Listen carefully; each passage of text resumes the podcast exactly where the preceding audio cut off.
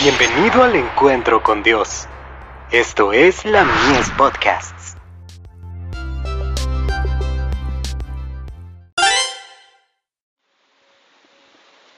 La fe por la cual vivo. No hace acepción de personas.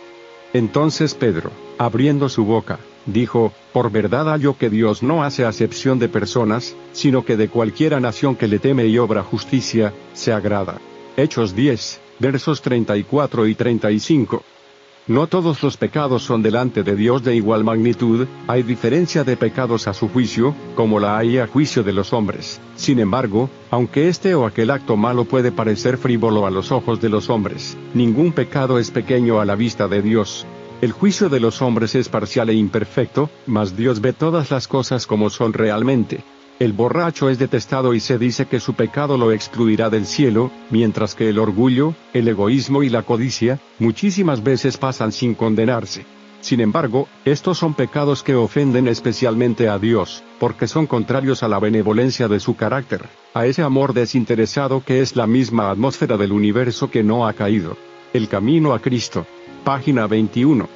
La excesiva corrupción del pecado puede conocerse solamente a la luz de la cruz.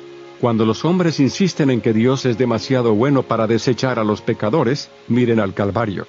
Fue porque no había otro modo por el cual el hombre pudiese ser salvo, porque sin este sacrificio, era imposible para la raza humana escapar del poder contaminador del pecado, y ponerse en comunión con los seres santos, imposible para ellos llegar a ser partícipes de la vida espiritual.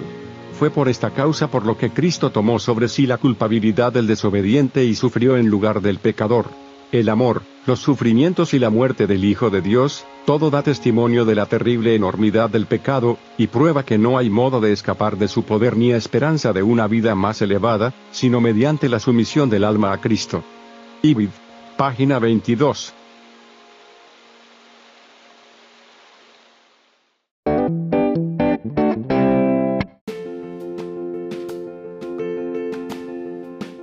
Visítanos en www.ministeriolamies.org para más contenido. Dios te bendiga.